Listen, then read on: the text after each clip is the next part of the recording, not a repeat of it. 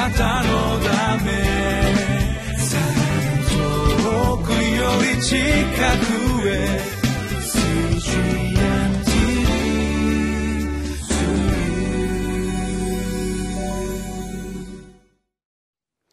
皆さんこんにちは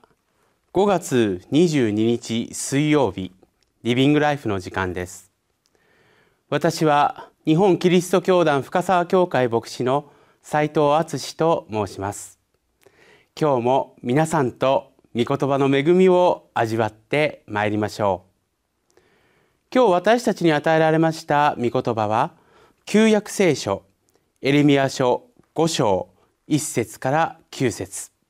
本日のテーマは神に打たれても悔い改めないエルサレムです。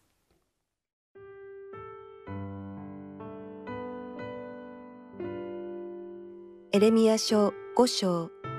1節から9節。エルサレムの巷を行き巡りさあ見て知るがよい。その広場で探して誰か講義を行い真実を求める者を見つけたら私はエルサレムを許そう。たとえ彼らが主は生きておられると言っても実は彼らは偽って誓っているのだ。主よあなたの目は真実に向けられていないのでしょうか。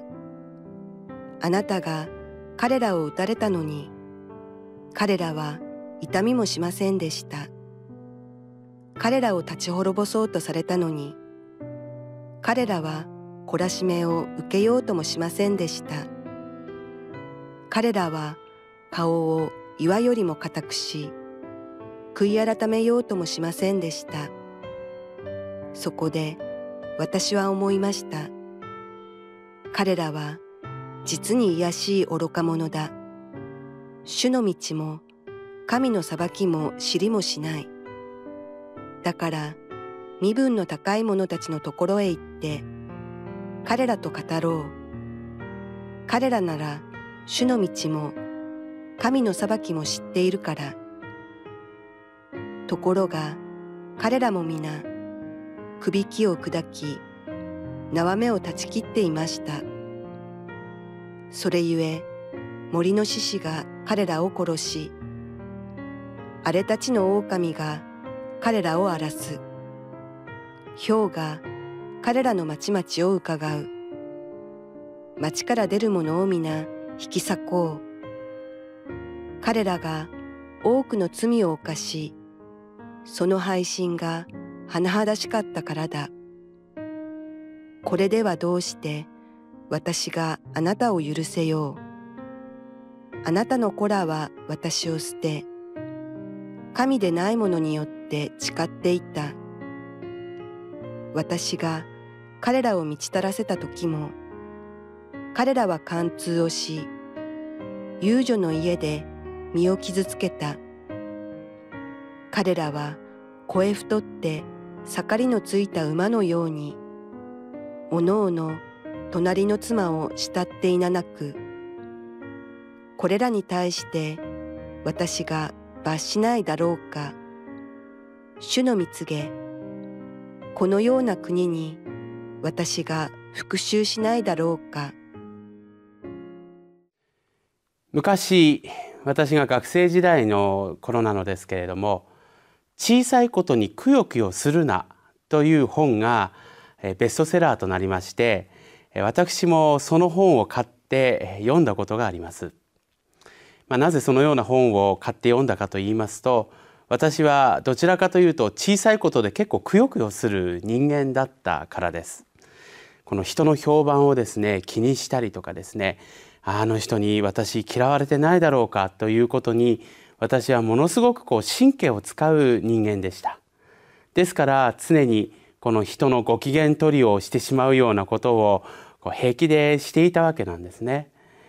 しかし、まあ、その小さいことにくよくよするなという本を読んだ時に、まあ、私はですね、えー、その人の評判であるとかそのようなものにあまりこう気にしないようにという、まあ、そのようないわゆる心のまあ、図太さ、まあ、いい意味での図太さだと思うのですけれども、まあ、そのようなものが大事だなと思ったことを思い出します。しかし私たちはですねこの誰かの評判を気にするとかこう周りの目が気になるとか、まあ、そういうふうなこう自分自身がこう感じ取れる時にやはりそれがこうどのようなあ思いを持つことがこう健全なのか特に私たちは聖書という御言葉をこういただいていてですねでその御言葉に基づいて私自身が整えられていく時にやはりその周りの目であるとかこう何を気にして何を気にしないことが大事なのかっていうことをですねやはりこう健全な思いを持っていくってことは必要だと思うんです。で私はですね今御言葉に触れて思うことは何かというと私たちはもちろん最低限のま礼儀であるとかですね、まあ、人と人とが共に生きていくためにもちろん他者隣人に対する配慮とかですね愛というのは必要なんですけれどもでもその動機がどこにあるのかということはやっぱり重要になっていくわけです。私自身であるとかこの隣にいる他者が中心になってその関係性を考えるときにそこにはやはりこう過剰にこのオーバーアクションのようにあのその関係性についてこう気を使い考えなければいけないということってあると思うんですね。だから私を中心にするこの隣人を中心にするということではなくてやはり私たちは神様を中心とした時にどのようなことを考えられるかっていうことなんです。で私は今日この御言葉から今日いただいた御言葉からですね皆さんと一緒に考える前に結論を申し上げますとやはり私たちは神様が私たち一人一人に何を求め何を期待しそして何を願っておられるのかということに対してはやはり私たちはこう細やかにですねやっぱりそのことをこう汲み取っていくために私たちのこの、えー、いただいた時間であるとかパワーであるとか能力というものが用いられることがベストなんだと思います。神様が私たちのために何をなされたかということについてこう本当にこう細かくですね、まあ、配慮を聞かせながら考えていくならばそれは自然に人にも向いていくものなんです。だから私たちは神様のこの御心というものこれも繰り返し私が申し上げていることではあるのですけれどもこの神様の御心というものを御言葉を通してどのようにこうこう組んでいくか。このことがこのことにですね私たちは非常にそのこの配慮の効いた細やかな神経を働かせるならば私たちは平安に自分の心や体思いが整えられるでその逆だったらどうなるのかというのが今日の御言葉で語られているところなんです。3節には人間のそれも神の御心を組むことに神経を注いでいない人間がどのような思いにこう導かれるかについて書かれています。3節を読み出します。主よあなたの目は真実に向けられていないのでしょうかあなたが彼らを撃たれたのに彼らは痛みもしませんでした彼らが彼らを立ち滅ぼそうとされたのに彼らは懲らしめを受けようともしませんでした。彼らは顔を岩よりも固くし悔い改めようともしませんでした。このように書いてあるのです。つまり神様が私たち一人一人に対して何を願っておられるかということを具体的に提示したとしてもですね私たちがそこに神経を働かせなければやはり神様のこの御心というものを私たちはこの世で生活の中で自分の大切なものとして生かすことができない。生かすことができないということはそこには人に対しても神に対してもやはり自分自身というものが中心になってしまい自分自身が神となってしまいそして結果として神様から離れていく人間の姿というものを私たちはこうやっぱり示してしまうことになるのでそれも知らず知らずのままに示してしまうことになってしまうのです。私たちの神様はそういう私たち人間の姿に対してですねやはり忍耐しておられるそして少しでも人間が主の方を向く時にそのチャンスを与えようとしているのが私たちの神様です。一節をどうぞご覧ください。エルサレムの巷を行き巡りさあ見て知るがよい。その広場で探して誰か講義を行い真実を求める者を見つけたら私はエルサレムを許そうと。述べているわけなんですね。私たちの神様はやはりその御心を人一人一人に明らかにする時に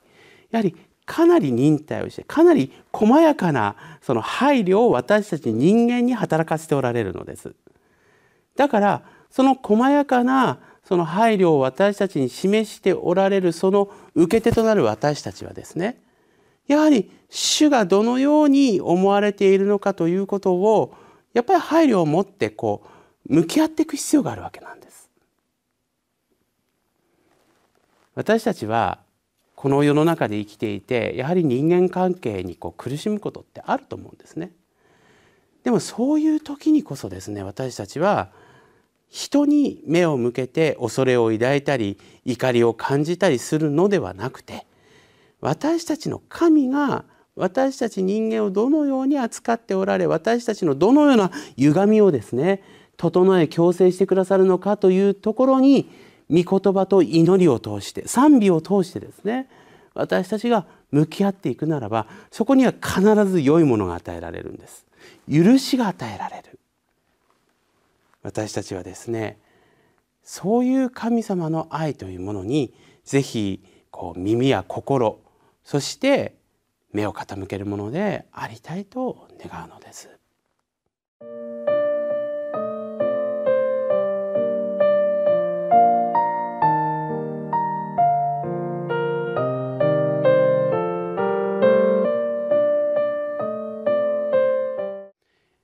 神の御心に対して細やかな思いを主に向けるというのはとても大切なことです。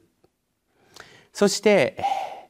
私たちが主にそのような細やかな心を持って御心に尋ねようとするときに主は必ず私たちに真実を教えてくれます。このことに鈍感であったり空気を読まないような私たちの姿があるときに私たちは自分が主の御心だと思い込んでいる。そのような思いが、えー、実は神の御心とは大きなズレがあったということをこう感じるようになるわけです。2節にもですねたとえ彼らが主は生きておられると言っても実は彼らは偽って誓っているのだ。なんかそのような姿ってとても悲惨だと思うんですね。私がそう思っていることが実は神様が思っていなかったことであると。やはり私は私たちはそのために御言葉をいただき続けるということが大事なんです。やっぱり祈り続けるということが大事なんです。本当に神様が御言葉を通して何を伝えようとしているのかということをですね私たち一人一人がこの謙遜な思いで組んでいった時必ず神様はそのような道を与えてくださる。そしてそれが結果として人一人一人にも示され示され合う時に私たちは本当に神の御国が示す愛の共同体に招き入れられているというこの喜びを売ることができるのです。それでは祈りましょう。神様私たち一人一人にあなたの御心をお示しください。私たちが心が鈍くなりあなたの心に自分の思い込みを加えあなたの御心と異なることを思うことがないように私たち一人一人を謙遜の思いへと導いてくださいますようにお願いいたします。そしてあなたが私たち一人一人に対して平安な思いあなたの愛をこの世の中に対して示すものとさせてくださいますようにお願いいたします。すべてを感謝しイエス・キリストの皆によってお祈りいたします。アーメン。あなたのため遠くより近くへ。